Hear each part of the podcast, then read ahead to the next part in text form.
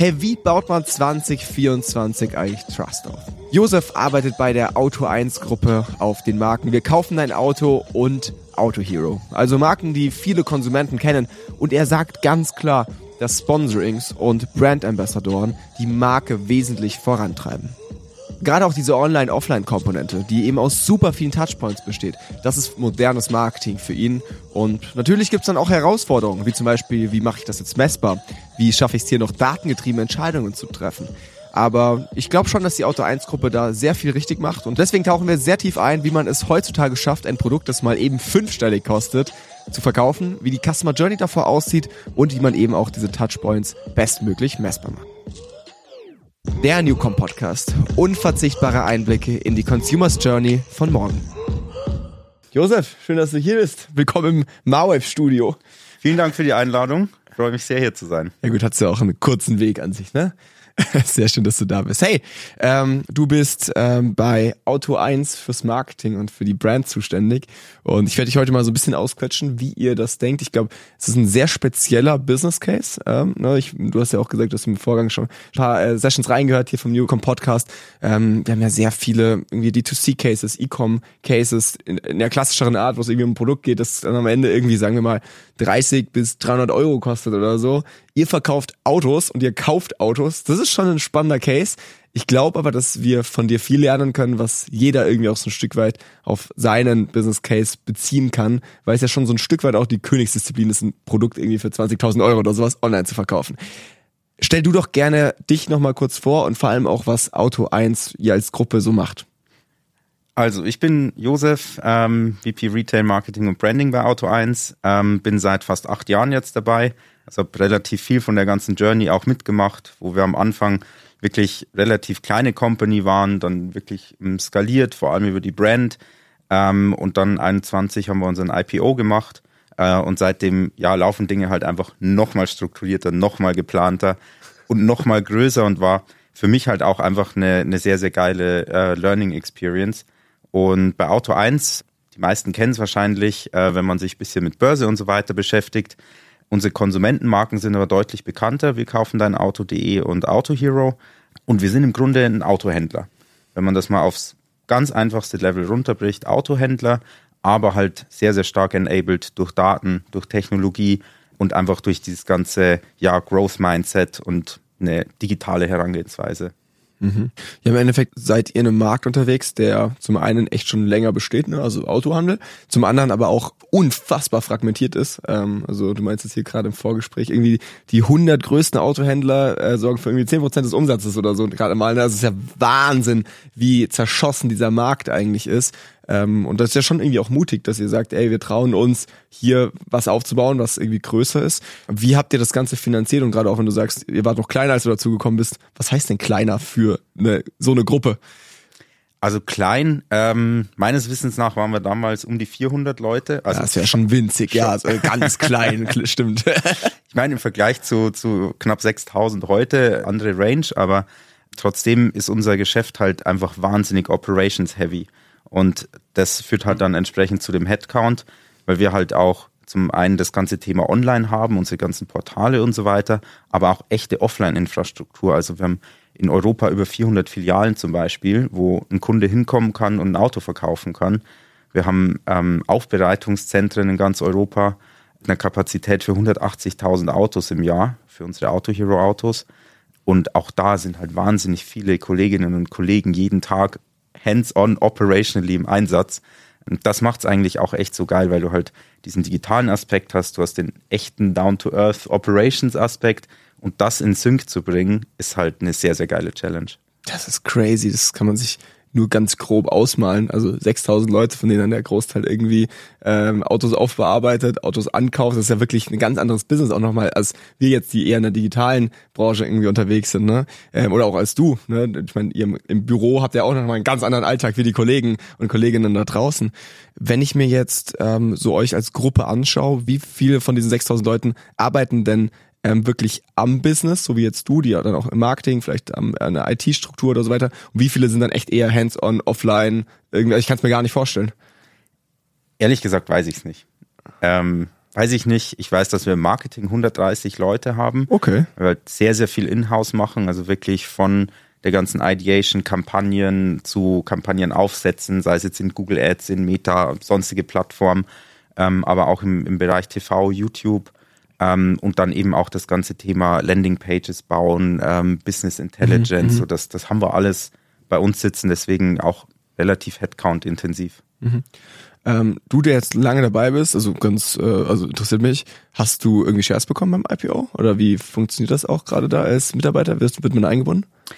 Ähm, wir haben ein, ein Programm ähm, oder verschiedene tatsächlich. Also wir hatten, ich glaube, Anfang 22 auch mal eine Möglichkeit, dass Mitarbeiter Aktien kaufen mhm. und wir die dann quasi aufstocken mhm. über Zeit. Und viele unserer Teammitglieder haben ähm, in ihrer Compensation den Teil in Shares. Und je weiter du natürlich ähm, im, im, Management ähm, aufsteigst, desto höher ist dann der mhm. Anteil. Ähm, einfach klassisches Incentive-Schema. Mhm. Du hast den IPO mitbekommen. Was hat sich vor allem verändert? Auch jetzt für dich in deinem Arbeitsalltag, seitdem ihr irgendwie öffentlich seid? Vieles Positives, würde ich sagen, ja, weil es uns extrem hilft, wirklich noch strukturierter zu sein, noch besser vorzuplanen, wirklich noch besser zu antizipieren, was kommt eigentlich, auf was muss ich mich einstellen. Ähm, und auch die, die ganzen Themen rund um Transparenz und so weiter erfordern halt einfach, dass du wirklich in den Details perfekt bist, sei das jetzt im Accounting, sei das im Marketing, Controlling und, und diesen Themen. Deswegen würde ich schon sagen, ähm, sehr, sehr positiv für uns. Auch zum Beispiel die, die ähm, strukturierte Arbeit mit, mit unserem Aufsichtsrat, mit unserem Branding Committee und so weiter, sind schon Sachen, wo, wo auch ich wahnsinnig viel lernen kann. Ich meine, mein erster Job äh, ist mehr oder weniger bei Auto 1 gewesen. Ich hatte vorher eine eigene Company, eine Filmproduktionsfirma. Und wenn du halt dann wirklich mal im Aufsichtsrat äh, mit, mit solchen Leuten wie bei uns zusammenarbeiten kannst, ist halt ein mega geiles Learning, weil die auf einer komplett anderen Flughöhe das ganze Thema nochmal angucken und dich halt dann challengen können und daran kannst du halt wachsen. Das, das ist cool. Auch cool, dass du es so siehst. Ne? Ich glaube, also als wachsendes Unternehmen hast du ja immer irgendwie verschiedene Kapitel, verschiedene Phasen, die ganz andere Vor- und Nachteile mit sich bringen, so, ne?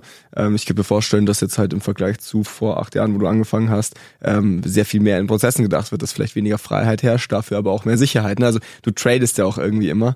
Ähm, aber schön, dass du das so siehst, dass das für dich auch irgendwie eine persönliche Möglichkeit ist, mit der Company zu wachsen. Lass uns doch direkt mal reintauchen in so dein Spezialgebiet, nämlich eben das Marketing. Vielleicht holst du uns einfach mal erstmal Metaebene ab. Wie denkt ihr denn Marketing bei Auto 1? Auf der einen Seite kauft ihr ein Auto ein, auf der anderen Seite verkauft es wieder, entweder an den Endkonsumenten oder ihr habt auch nochmal eine B2B-Einheit.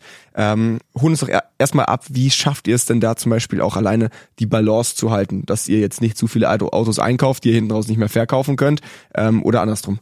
Ja, vielleicht direkt zu dem letzten Punkt. Das ist halt genau das, wo quasi Data und Technologie dann ins Spiel kommt, weil wir halt sehr, sehr ähm, datengetrieben unser Inventar äh, managen und auf Basis von jetzt elf Jahren Daten einfach wissen, wann ist welche Nachfrage für welches Auto in welchem Land oder in welcher Region vorhanden, mhm. ähm, was uns dann eben enabled, im Einkauf genau das Inventar auch zu kaufen, was nachgefragt ist und vor allem auch zu einem sehr kompetitiven Preis.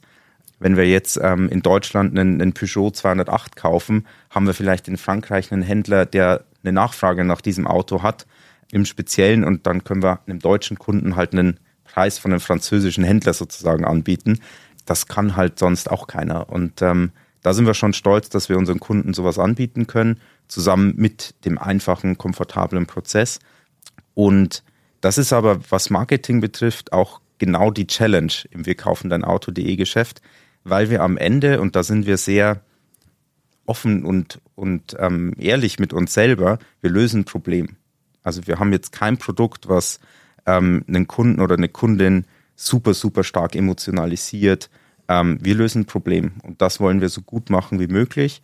Und ähm, das spiegelt sich in unserem Marketing auch wieder. Also wir haben einen relativ funktionalen Ansatz. Also wenn man sich unsere, unsere ganzen Assets anschaut, geht es da immer darum zu erklären, wie funktioniert der Prozess, was sind die Vorteile, was sind die USPs ähm, und sehr, sehr conversion getrieben. Also wir sind ähm, sehr CTA verliebt, würde ich mal sagen. ähm, und ähm, bleiben da aber auch nicht stehen. Also wir haben jetzt vor kurzem Ralf Schumacher als unseren ähm, Brand Ambassador verpflichtet sozusagen und äh, da bauen wir halt jetzt auch noch ein Level drauf, weil wir sagen, okay, in diesem Geschäft, in dem tendenziell ja eher erstmal hohe Skepsis bei den Konsumentinnen und Konsumenten da ist, braucht es halt auch irgendein Level, wo man nochmal mehr Vertrauen schaffen kann. Neben der Tatsache, dass so jemand natürlich auch Aufmerksamkeit auf sich zieht. Und das können wir sehr gut brauchen in den vollen Werbeblöcken, in den vollen Feeds und so weiter. Das heißt, das kommt da ganz gut zusammen. Aufs Thema Sponsorings gehen wir gleich auf jeden Fall nochmal ein, würde ich sagen. Das ist, glaube ich, ein ganz eigener Punkt für sich. Würdest du sagen, ich habe es jetzt so ein bisschen rausgehört, gerade diese Datenmenge und diese IT, die ihr aufgebaut habt, ist so eigentlich euer größter Wettbewerbsvorteil, gerade wenn man auch so diese anderen Hunderten von Autohändler da draußen anschaut? Definitiv. Weil bei uns ist das ganze Thema auch ein Balance Sheet Geschäft. Also wir sind nicht eine Plattform, die die Listings anbietet oder ähnliches. Wenn wir ein Auto kaufen, dann ist Müsst das es auch Auto irgendwann und zwar im besten Fall schnell wieder verkaufen. Ja. Genau, genau. Und da ist ähm, die ganz große nicht nur Marketing-Challenge, sondern Gesamtcompany-Challenge, dieses Matching von Supply und Demand. Und das macht wahnsinnig viel Spaß, weil du halt auch mit vielen Leuten in anderen Departments zusammenarbeiten kannst. Sei das jetzt Inventory Management, sei das unsere Handover-Experts, die am Ende Autos ausliefern mit Auto Hero. Das muss alles wie ein Uhrwerk richtig geil getimed sein. Ja, das muss ineinander greifen. Das muss man sich halt auch echt mal vorstellen. Ne? Ich meine, ähm, die meisten jetzt irgendwie online oder äh, Online-Geschäfte, die irgendwie ein äh, physisches Produkt verkaufen, die haben natürlich schnell Probleme, wenn irgendwie Lagerbestand nicht abverkauft wird. Aber die machen sich dann Sorgen, weil sie da halt irgendwie eine Palette in irgendeinem Lager stehen haben und das halt die pro Monat 12,50 Euro kostet oder was, jetzt überspitzt gesagt. Bei euch steht da dann ein Auto. So, das ist alleine mal so groß wie fünf Paletten, ein Auto. Ähm, so, das heißt, ihr müsst echt darauf achten, dass ihr die richtigen Modelle einkauft zum richtigen Preis und in der richtigen Region. Ja? Also es ist ja wirklich unfassbar komplex. Ähm, und deswegen sicherlich also ich kann es mir nur vorstellen, was das für einen Vorteil gegenüber dem Wettbewerb bieten muss, dass ihr da so früh eben auf die Macht von Daten gesetzt habt. Ich habe es ja eingangs schon gesagt, also was mich fast am, am brennendsten interessiert an dem ganzen Case, jetzt gerade auch wenn wir aus Marketing-Sicht drauf schauen, wie unterscheidet sich dieses ein Auto online verkaufen in gerade der Customer Journey von irgendwie einem Produkt, das halt weitaus weniger kostet. Also ähm, jetzt erste Theorien, sicherlich habt ihr viel mehr Touchpoints, ihr müsst viel mehr auf Vertrauen setzen, das hast du jetzt auch gerade schon angesprochen. So was, was sind so die Themen, wo du jetzt sagst, so gerade auch aus dem Austausch mit anderen oder beim Durchhören des Newcom Podcasts, was sind so die Themen, wo du merkst, boah, die laufen bei uns aber ganz anders? Ja, das ist eine mega spannende Frage, weil vieles läuft anders. Vor allem fängt schon mal damit an, dass wir wirklich diese Online-Offline-Komponente haben. Also wir haben ein Lead Generation Modell, in dem wir dem, dem Kunden oder der Kundin erstmal den Preis geben und sagen so, hey, dafür kannst du verkaufen. Und dann musst du einen Termin buchen und dann musst du in die Filiale fahren. Boah, so viele Touchpoints. Huiuiui. Und dann musst du halt in der Filiale entsprechend, okay, hier mein Name so und so. Äh, und dann verbinden wir das alles. Und dann können wir halt wirklich sagen, okay, ähm, wenn ich einen Lead aus äh, einem Channel ähm, akquiriere, der kostet mich X, dann weiß ich bis zum Ende, ob dieser Kunde am Ende verkauft hat, was er verkauft hat, zu welchem Preis. Und das macht es halt mega spannend, ähm, auch Marketing datengetrieben zu optimieren. Mhm. Wie schafft ihr es da, diese Messbarkeit durchzuführen? Also ich meine, ab dem Punkt, wo ihr ein Lied habt, ist klar, da sind dann irgendwelche Parameter fix eingeloggt, da ist relativ einfach, das dann nachzuvollziehen, ähm, bis zum Kauf hinter, wo jetzt der Lied herkam. Ne? Aber wie schafft ihr es auch, bevor der Lied hinterlassen wird, also bevor zum ersten Mal wirklich so dieser Login stattfindet, ähm, gerade diese, gerade auch so Themen wie Branding oder so vorne rauszumessen. Ähm, wie schafft ihr es, die Customer Journey davor irgendwie messbar zu machen, die sich ja, ich könnte mir vorstellen, teilweise über Monate und auch Jahre ziehen wird, ähm, wo dann auch schnell mal die ersten Attributionsfenster aufhören und so weiter. Ähm, interessiert mich brennend, weil ich glaube, das ist so der extremste Case von einer Online-Journey. Ihr baut ganz, ganz, ganz, ganz, ganz lange Marke auf, bis zu dem Moment, wo jemand sein Auto verkaufen will oder ein Auto kaufen will. Das heißt, dieser eine Moment, und da muss die Person dann auf euch zukommen. Ähm, aber da sind ganz viele Touchpoints davor gewesen. Wie schafft ihr das zu messen? Das sind eigentlich genau die zwei super spannenden Phasen, die wir, die wir mit Auto Hero tatsächlich zugleich angefangen haben, als wir den, den Markenrelaunch gemacht haben 2020, haben wir von Anfang an gesagt, okay, wir werden das ganze klassische Performance-Thema durchspielen, Search und so weiter. Aber damit das Ganze noch besser funktioniert, vor allem mit einem Businessmodell, das eigentlich in den meisten unserer Märkte bis dahin nicht bekannt war bei den Konsumenten, ähm, brauchst du diese Marke als Türöffner. Brauchst du das, um genügend Vertrauen herzustellen, dass auch jemand sagt, okay, ich kaufe jetzt mal ein 15.000, 20.000 Euro Auto online. Und ähm, da haben wir im, in dem Brand-Mix auf viele verschiedene Themen gesetzt. Da war viel YouTube dabei, da ist viel TV dabei. Wir haben viele Sponsorings auch in verschiedenen Märkten gemacht und da ist für uns immer sehr, sehr entscheidend, dass du schon mal günstig genug einkaufst. Also wie in jedem anderen Business. Oft liegt der Gewinn im Einkauf.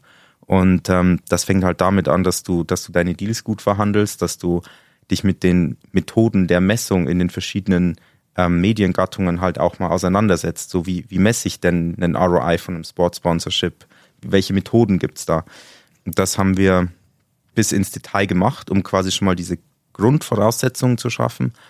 Und in der Messung der Effekte schauen wir uns eigentlich auch immer zwei Säulen an. Das eine ist wirklich marktforschungsbasiert, wo wir ähm, mit, äh, mit unserem äh, Brand Monitoring, ähm, das machen wir mit Nielsen zusammen, wirklich jeden Monat 1500 ähm, Konsumentinnen und Konsumenten befragen mit einem Custom Tracker, wo wir dann auch nach verschiedenen Sportarten segmentieren können, okay. nach äh, Autokauf-Intent, verschiedenen Price-Clustern mhm. und so mhm. weiter. Also das, das Tool an sich ist, da kann man sich verlieren, äh, okay. ist mega spannend. Da ziehen wir viel raus. Und die zweite Säule ist natürlich Traffic. So, was passiert auf meiner Plattform hinsichtlich Traffic? Ähm, wir nutzen auch Umfragen auf der Website relativ stark, damit wir quasi auch nochmal eine, eine Ebene tiefer als äh, klassische Engagement-KPIs messen können, hinsichtlich Werbeerinnerungen, hinsichtlich ähm, ähm, Erinnerungen an bestimmte Aktivitäten oder Partnerschaften und so weiter. Und so bringen wir das zusammen. Okay. Boah, spannend. Ich stelle es mir total komplex vor. Ähm, würde ja gerne mal so Mäuschen spielen in, in unter eure Motorhaube schauen können also du bist verantwortlich fürs Branding bei der Auto 1 Gruppe. Trotzdem hast du da gesagt, du bist verliebt in den CTA oder ihr seid verliebt in den CTA. Wie kann man das denn vereinbaren? Ähm, weil eigentlich ist das ja, also ich, ich höre bei dir so zwei Seiten raus. Zum einen eben das Branding in dir oder dein Branding-Herz, auf der anderen Seite aber schon auch irgendwie ein sehr performance-driven Ansatz. Also auch wenn du jetzt hier gerade so darüber sprichst, über Messbarkeiten, dann höre ich schon raus, dass es dich am Ende sehr auch interessiert, auch in deiner Zielsetzung irgendwie, ähm, was am Ende dabei rauskommt. Wie denkt ihr diese beiden Themen Performance und Brand zusammen? Also wir, wir sind da schon relativ, sage ich mal, fixiert, auch in dem, in dem Branding-Thema einen sehr, sehr klaren ROI zu ermitteln. Ähm, okay. Ähm, bei jeder Aktivität, die wir starten, ist von Anfang an klar, wenn ich X Euro investiere, dann muss ich Y Conversions am Ende rauskriegen. Und das kann dann über einen Zeitraum sein, das kann ähm, in, in verschiedenen ähm, KPIs sich wiederfinden, das kann Traffic sein, das kann Conversion Improvement sein. Aber die Idee, dass man Branding betreibt und dann guckt man mal, was irgendwie am Ende rauskommt, ähm, oder man macht es für die Awareness, die vertreten wir nicht. Ähm, also Krass, aber damit seid ihr relativ alleine, oder? Also jetzt vielleicht nicht die einzigen, aber ich könnte mir vorstellen, wenn du jetzt mit anderen, äh, weiß nicht, Head of Brands oder irgendwie CMOs, die Brand äh, fokussiert sind oder sprichst, dass ihr da überhaupt nicht die gleiche Sprache spricht. Also äh, ich könnte mir vorstellen, dass die meisten halt sagen, ja, guck mal, jetzt haben wir ein mega cooles Kreativkonzept der Arbeit. Du so, und wie ist der ROI? Und die so, was ist denn ein ROI? also ich könnte mir vorstellen, dass ihr damit relativ unique äh, Branding denkt, oder? Nimmst du es ähnlich wahr oder äh, sehe ich das falsch? Siehst du absolut richtig, weil diese Challenge sich auch für viele Companies gar nicht stellt, weil du halt eine bestimmte Größe erstmal haben musst, bis sich das Ganze lohnt. Du kannst wahnsinnig groß über Performance Marketing skalieren, nur wenn du halt da drüber gehst ähm, und ein profitables Geschäft bauen willst, dann musst du halt diesen ROI-Gedanken haben. Und du hast das schon gesagt, für, für manche zum Beispiel Kreativagenturen und so weiter ist das erstmal komisch, weil die wollen halt eine Story, die ein Engagement schafft und so weiter. Das ist sicher für viele Services und Produkte auch das Richtige. Nur in einem speziellen Fall von zum Beispiel jetzt wir kaufen dein Auto.de, wo wir einfach nur ein Problem lösen, ist das ähm, für den Kunden nicht, nicht die richtige Ansprache. Und das, das haben wir auch äh, mit viel Geld uns ertestet, äh, okay. dieses Learning vor Jahren, aber das wissen wir jetzt. Ja. Boah, ich finde das super spannend, lass da noch tiefer reingehen, weil also am Ende, du sagst jetzt einfach nur ein Problem lösen. Ja, stimmt. Das ist erstmal sehr rational und sehr irgendwie auch ja, sehr steril, so, ja, ich will halt mein Auto verkaufen. Auf der anderen Seite sind doch die größten oder die emotionalsten Marken alle Problemlöser, oder? Ich weiß nicht, keine Ahnung, ich denke jetzt an einen, sagen wir mal, an einen Thermomix, mega Community, total emotionales Produkt, löst am Ende ein Problem, so, ne, in der Küche. Woher glaubst du, kommt es, dass ihr jetzt mit Auto 1 gerade auch dieses emotionale und auch so dieses, ich sag mal, Community Engagement Thema noch nicht so für euch gefunden habt. Glaubst du, es könnte noch kommen und ist vielleicht was, wo ihr auch weiter ausbauen wollt? Oder sagst du, nee, es ist einfach wirklich zu steril, das Thema. Es ist zu auch einmalig. Also das passiert halt vielleicht alle drei Jahre, dass du ein Auto verkaufst oder kaufst. Das heißt, es ist nichts, wo du dich jetzt jeden Tag vielleicht auch drüber unterhalten willst in der Community. Ähm, aber woran liegt es, dass man das nicht emotionalisierter bekommt? Also bei wir kaufen dein Auto.de ist es genau das, was du sagst. Du verkaufst halt dein Auto alle vier, fünf Jahre ähm, und dann ist es auch kein Prozess, wo du sagst, ähm, das ist jetzt so geil, ich erzähle das jetzt jedem. Du hast nicht diesen Moment, dass du aufwachst in der Früh und sagst so, boah, wäre das jetzt geil, wenn ich mal ein Auto verkaufen würde. So, das ist halt bei, bei anderen Businesses komplett anders. Otto Wilde war ja auch im Podcast bei dir. Komplett anderer Case. So, ja, wenn ich einen geilen Grill will, dann gucke ich mir das an. Und da bin ich emotional dabei. Den Grill benutze ich irgendwie vielleicht jede Woche oder jede zweite Woche im Sommer. Und ich kann dann auch entsprechend irgendwie auf äh, Social Media teilen, so hey, guck mal, was ich, was ich Cooles gekocht habe und so weiter. Ähm, diese Möglichkeiten gibt's halt beim Wir kaufen dein Auto.de Geschäft weniger. Bei Auto Hero sieht's ein bisschen anders aus, weil der Autokauf schon was ist, wo du halt mehr Emotionen ähm, beisteuerst, weil du dich natürlich auch aktiv für ein bestimmtes Auto entscheidest, für eine bestimmte Automarke, die mhm. auch ja wiederum quasi für eine bestimmte Emotion steht.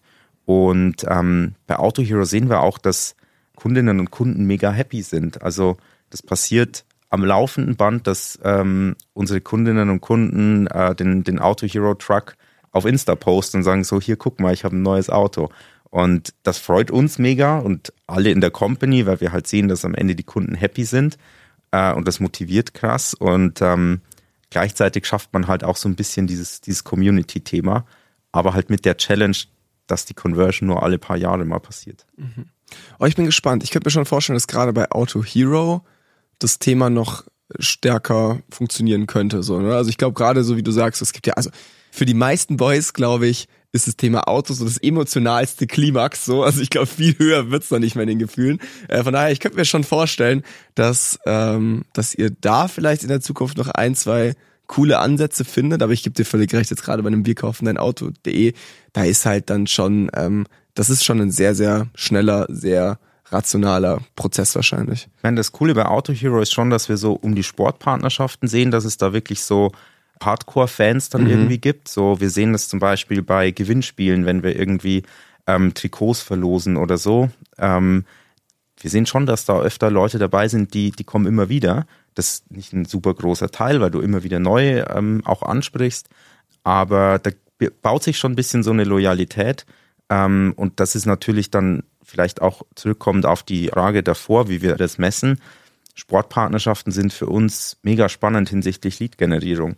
Weil wenn du halt ähm, dir die E-Mail-Adresse holst, wenn du was verlost, ist die Wahrscheinlichkeit hoch, dass die Person nicht äh, 50 andere E-Mail-Adressen hat, sondern halt diese eine benutzt, wenn dann tatsächlich eine Conversion passiert. Und dann können wir halt auch in der Journey wieder sagen, okay, wo kam denn der Kunde eigentlich mhm. her? Als jemand, der für Social-Media-Kampagnen oft extra Stunden am Schreibtisch verbringt, weiß ich, wie wichtig ein gesunder Arbeitsplatz ist. Deshalb haben mein Team und ich auf Ergotopia gesetzt. Mit ihren mehrfach ausgezeichneten ergonomischen Bürostühlen und den höhenverstellbaren Schreibtischen. Diese Tische und Stühle sind nicht nur top für den Rücken, sondern auch echte Gamechanger für unsere Produktivität und unsere Kreativität. Die Schreibtische mit smart Erinnerungsfunktionen für zum Beispiel Bewegungspausen sind ein Highlight. Die helfen uns flexibel und dynamisch zu arbeiten. Wir sind super happy mit der Zusammenarbeit und auch der Qualität von den Ergotopia-Produkten, die meiner Meinung nach zu Recht Testsiegersiegel von chip.de oder Vergleich.org und weiteren Testlaboren tragen. Für alle, die ihr Homeoffice oder ihr Firmenbüro upgraden wollen, schaut auf ergotopia.de vorbei und spart mit dem Gutscheincode MARWAVE5 5% auf das gesamte Ergotopia-Sortiment. Alle Details findet ihr in der Folgenbeschreibung. Euer Rücken und euer kreativer Geist werden es euch danken. Mhm. Dann lass doch gerne auf das Thema noch eingehen. Also Sportpartnerschaften oder allgemein Partnerschaften, Sponsorings äh, sind ein sehr zentrales Thema in eurer Marketingstrategie. Ähm, das ist wahrscheinlich auch das, wo von die meisten so von euch mitbekommen oder wo, was man vielleicht auch mit eurem Marketing verbindet. War das schon immer so, dass äh, so Sponsorings so ein zentrales Thema in der Marketingstrategie waren? Gar nicht. Also wir haben, wir kaufen dein Auto.de am Anfang sehr, sehr stark über klassisches Performance Marketing und SEO gebaut. und haben dann genau diesen Punkt halt erreicht, wo wir gesagt haben, okay, da ist jetzt irgendwo ein Grenznutzen erreicht und das war dann der Moment, wo wir TV angefangen haben, um da einfach drauf zu wachsen. Wir haben das auch Hardcore Performance Driven gemacht und haben dann irgendwann gesehen, ah, okay, da passiert ja jetzt auch was mit der Marke. Das war quasi so ein zweiter Effekt und weil wir alles, was wir im Marketing tun, natürlich data-driven machen wollen, haben wir dann alles, was es braucht, zum Beispiel Marktforschung, auch etabliert, um diese, diese Brand-Effekte auch zu messen. Und bei Auto Hero wussten wir von Anfang an, dass wir beides zusammen machen wollen. Wir wussten aber auch, dass dieses Window of Opportunity wirklich online Gebrauchtwagen kaufen, zu positionieren im Markt, nicht endlos lang sein wird, weil es auch zu der Zeit andere Konkurrenten zum Beispiel gab, die es heute nicht mehr gibt in unseren Märkten. Ähm, aber das nur als Side Note. Ähm, ich bin ein bisschen zufrieden. Ähm, Man merkt, du grinst ähm, über beide Ohren. Nein, also da spielen viele Dinge mit rein. Das ist, ähm, liegt natürlich nicht allein an dem Thema, aber das Spannende ist, dass wir dieses Window of Opportunity hatten und gesagt haben, okay, wie können wir das maximal schnell nutzen? Und da haben wir eben Sport identifiziert, weil Sport zum einen eine sehr, sehr große Reichweite hat, aber, und das sind zwei andere wichtige Punkte, eine sehr positiv wahrgenommene Reichweite, keine so stark werbliche Reichweite und zum anderen eben dieses Engagement, dieses Fan-Engagement, dieses Fansein, jahrelang den gleichen Verein verfolgen und wenn du da als Marke reingehst, hast du von Anfang an halt schon sehr, sehr gute Credibility und ähm, bist einfach sehr, sehr ja, positiv aufgenommen. Wirst du im Umkehrschluss auch negativer aufgenommen von der gegnerischen Mannschaft, ist gerade bei einem Fußballverein oder so? Nee, den Effekt konnten wir nie messen. Wir haben uns das auch gefragt, ob, äh, wenn wir jetzt bei Hertha auf dem Trikot sind, dass dann irgendwie, äh, weiß ich nicht, die Unioner sagen, boah, bei Auto Im nächsten Derby sinken die Verkaufszahlen. So. nee, das haben wir nie feststellen können. Wir haben äh, im Gegenteil festgestellt, dass ähm, natürlich der, der Effekt bei der Mannschaft, bei der du wirklich primär angesiedelt bist, am stärksten ist, aber du hast einen absolut krassen Abstrahleffekt, weil die Mannschaft spielt natürlich in der Bundesliga einmal überall und alle anderen Vereine kommen auch einmal oder zweimal, äh, weiß ich gar nicht, äh, quasi nach Berlin in dem mhm. Fall. Mhm. War das euer teuerstes Sponsoring, Hertha? Ja. Was zahlt man da so? Also die Bild-Zeitung hat einen äh, mittleren siebenstelligen Betrag. Ja. Ähm, publiziert, den haben wir nicht kommentiert und ich kann ihn hier auch nicht kommentieren. Ja, aber wenn die Bildzeitung das schreibt, dann muss es ja stimmen. Okay, nicht stark. Ähm, du meinst vorher, ihr macht nichts, ohne eine klare Erwartungshaltung ans Outcome zu haben. Was habt ihr euch jetzt von so einer Partnerschaft wie mit Hertha erwartet? Wir haben uns definitiv erwartet, dass wir ähm, Präsenz aufbauen, zusätzlich zu allen anderen Aktivitäten, eben in einem nicht werblichen Umfeld und wir haben uns auch sehr, sehr stark erwartet, dass wir halt vor allem den Standort Berlin auch ähm, pushen können. Wir hatten ja auch ähm, einen Pop-up-Store zum Beispiel 2022 äh, in der Mall of Berlin, wo wir dann auch Autogrammstunden veranstaltet haben und so weiter, um wirklich auch mal zu gucken, okay, wie viel von, von diesen zusätzlichen Offline-Touchpoints kannst du da eigentlich noch drumrum bauen, damit du einfach das ganze Thema noch stärker aktivierst, weil eine Sportpartnerschaft beginnt natürlich immer mit irgendeinem Placement auf einer Bande oder auf einem Trikot. Den richtigen Wert, den man auch messen kann in ähm, tatsächlichen Conversions, den schafft man, wenn man Lead-Aktivierungen macht. Und ähm, da haben wir ganz großen Wert drauf gelegt, zum Beispiel im Pop-Up-Store, zum Beispiel über Verlosungen. Und das hat sehr, sehr gut funktioniert. Ja, okay. Ähm, jetzt kann ich mir gut vorstellen, dass im Podcast auch eine Menge Entscheider und Entscheiderinnen zuhören, die vielleicht keine ähm, ein-, zweistelligen Millionen ähm, Summen haben für Sponsorings. Ja, jetzt nehmen wir einfach mal den Case, dass wir sagen, du hast jetzt 100.000 Euro an Sponsoring-Budget fürs Jahr 2024. Was würdest du machen? Ich würde mir wahrscheinlich einen Creator suchen, der genau meine Zielgruppe anspricht und mit dem dann eine Partnerschaft über ein Jahr machen. Ich glaube, ein Learning, das, das auch wir hatten bei, bei Auto Hero, ähm, ist, dass wir solche Partnerschaften oft zu kurz gemacht haben. Mhm. Man einfach sagt so, hey, bei ein, zwei Events ist der oder die mal dabei und dann ist man wieder weg. Also auf Langfristigkeit echt setzen. Absolut. Und ich glaube, da werden die 100.000 gut investiert, weil du nur über die Langfristigkeit bei unserem Produkt jetzt, mhm. das man ja nicht so oft kauft, ähm, den, den Impact und das Vertrauen schaffen kann das ist kein Thema, wo man einfach mal schnell einen Voucher-Code raushaut und dann ja. äh, das irgendwie aktiviert. Das kann funktionieren. Für manche Brands, für, für Auto Hero in dem Fall nicht. Ähm, deswegen, das wäre mein 100.000 Investment. Mhm. Wobei man natürlich wahrscheinlich so ein bisschen auch darauf achten müsste, dass man erst ein bisschen rumtestet, oder? Weil ich meine jetzt äh, von, von Anfang an alles auf Rot so zu setzen, ist natürlich immer ein bisschen riskant. Ich kann mir vorstellen, dass, ähm, also jetzt im Kleinen, aber auch ihr erstmal so ein bisschen halt schaut, okay, was funktioniert, vielleicht auch irgendwie es versucht anzutesten, wenn es geht. Jetzt bei einem Fußballverein ist es ein bisschen schwieriger, das anzutesten mal für ein Spiel. Ähm, aber ne, dass man so ein bisschen Gefühl dafür aufbaut, so dass man, wenn man jetzt diesen 12-Monats-Vertrag oder 24-Monats-Vertrag unterschreibt, zumindest sich schon relativ sicher ist, dass es funktioniert und dass man die Zielgruppe richtig erreicht, oder? Ja. Auch da haben wir wieder relativ viel Marktforschung gemacht im Vorfeld, um wirklich mhm. zu gucken, okay, wie werden verschiedene Vereine wahrgenommen? Wie ist das Sentiment bei den Fans zu bestimmten Themen? Für uns halt super wichtig. Ähm, Sind es Fans, die grundsätzlich eine Digitaloffenheit haben? So, wenn das eher sehr, sehr traditionell konservativ ist, dann wären wir da vielleicht mit einer Marke wie Auto Hero nicht, nicht richtig. Aber zu dem Punkt vorher, den du erwähnt hast, wir haben das Thema Sport schon auch ein bisschen mit so einem Testing-Gedanken angegangen. Wir haben in Deutschland zum Beispiel gesagt, okay, wir gehen auf ein Mittelklasse-Club in der ersten Liga. Jetzt sind sie in der zweiten, aber damals waren sie in der ersten und machen eine Hauptpartnerschaft. Also wirklich das größte Asset, größte Sichtbarkeit. Wir haben in Frankreich mit PSG zum Beispiel gesagt, ähm, wir gehen in den prominentesten Club, in den Club mit der höchsten Bekanntheit, mit dem höchsten Prestige ähm, und machen da aber eine Premium-Partnerschaft, also sind nicht auf dem Trikot, weil wir nämlich ein anderes Asset wollen und das waren in dem Fall die Spieler.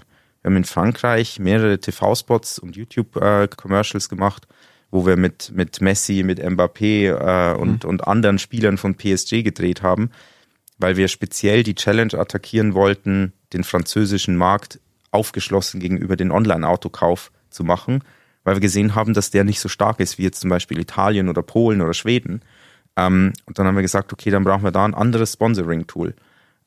In Spanien haben wir wieder eine andere Herangehensweise, wo wir gesagt haben, okay, wir wollen auch dieses Prestige-Asset, das haben wir mit Real Madrid gefunden, sind aber da nicht in den Fußball gegangen, sondern sind Hauptpartner beim Basketballteam. Okay. Und so gehen wir in jedem Markt schon auch die speziellen Markt-Challenges mit anderen Sponsoring-Tools an. Okay, das ist spannend, ja das hat ja auch ganz viel mit Vertrauen zu tun. Also äh, wenn man jetzt mit einem Mbappé einen, einen Clip dreht, ähm, um im Land irgendwie die Konsumenten zu erreichen, dann will man ja vor allem irgendwie Trust aufbauen, würde ich sagen. Ne? Was ist so die eine Sache, das wäre jetzt auch so ein bisschen vielleicht die Abschlussfrage von dem Podcast, finde ich. Wenn jetzt ein CMO einer anderen Marke, ähm, der vielleicht eben nicht eine Customer Journey hat über Jahre, der vielleicht nicht dieses Marketingbudget und Brandbudget hat wie eine Auto 1 Gruppe, weil er eben nicht ein Auto verkauft, sondern ein nenn's jetzt mal Average E-Com-Produkt, äh, AOV 100 Euro oder sowas. Was kann der lernen von Auto 1 in Bezug auf Vertrauensaufbau? Vertrauensaufbau als Marke, ähm, wie generiert man Trust, gerade jetzt im Jahr 2024? Es muss nicht immer das riesige Sport-Sponsorship sein. Wie gesagt, es kann ein Creator sein, es kann klassischer Markenbotschafter sein, wie wir auch bei wir kaufen dein Auto.de ähm, am Ende des Tages entschieden haben quasi nicht ähm, irgendeine Rennserie zu sponsern, sondern wirklich uns Ralf Schumacher als, als Gesicht für die Marke zu verpflichten. Und das kann, das kann im Grunde jede Marke machen. Du musst halt diese, dieses Gesicht finden, das in deiner Zielgruppe Credibility hat, das als relevant angesehen wird und das auch das nötige Level an Seriosität mitbringt. Das heißt, ich, ich sehe das schon als Tool, das man universal einsetzen kann. Mhm. Das heißt wirklich ganz stark auf Partnerschaften setzen. Du meinst jetzt auch vorher langfristige Partnerschaften, ähm, die eben innerhalb des Themenbereichs irgendwie eine Aussagekraft haben. Partnerschaften ist ja noch ein bisschen weiteres Feld, auch wenn man zum Beispiel mal an Brandpartnerschaften mhm. denkt. Es kann für viele Brands Sinn machen zu gucken, welche andere Brand hat denn eigentlich ja. die gleiche Zielgruppe, vielleicht nicht das gleiche Produkt, damit man sich nicht kannibalisiert. Ähm, aber gerade wenn man zum Beispiel im Fashion-Bereich denkt, Collaborations mit Brands, in der Zielgruppe, die du gerne adressieren willst, machen halt mega Sinn. Mhm. Und dann hast du natürlich noch den ganzen PR-Value dahinter und so weiter. Das, das macht dann schon Spaß. Ja, stark. Ja, Josef, danke für deine Einblicke hier. Ich fand's super spannend. Ich glaube, ihr habt ein, oder du hast eine sehr, sehr unique Herausforderung bei, bei Auto 1. Ähm, ich find's total spannend, ähm, ob ihr gerade vielleicht auch so Themen wie Community noch mehr gecrackt bekommt. Aber ansonsten Wahnsinn, was du da aufgebaut hast die letzten Jahre. Vielen, vielen Dank für deine Insights und danke fürs Vorbeikommen hier. Absolut. Und als letzter Kommentar, das wäre absolut halt nicht möglich ohne unser Team. Also wir haben so viele Leute bei uns, die wirklich absolut Vollgas geben, unglaublich viel Bock haben, immer on fire sind und das sieht man im Ergebnis, dass da wirklich super gute Leute sind und macht jeden Tag Spaß mit denen. Suchst du gerade irgendeine Position ganz dringend? Wir suchen im Grunde überall. Immer ähm. alles klar, was sonst?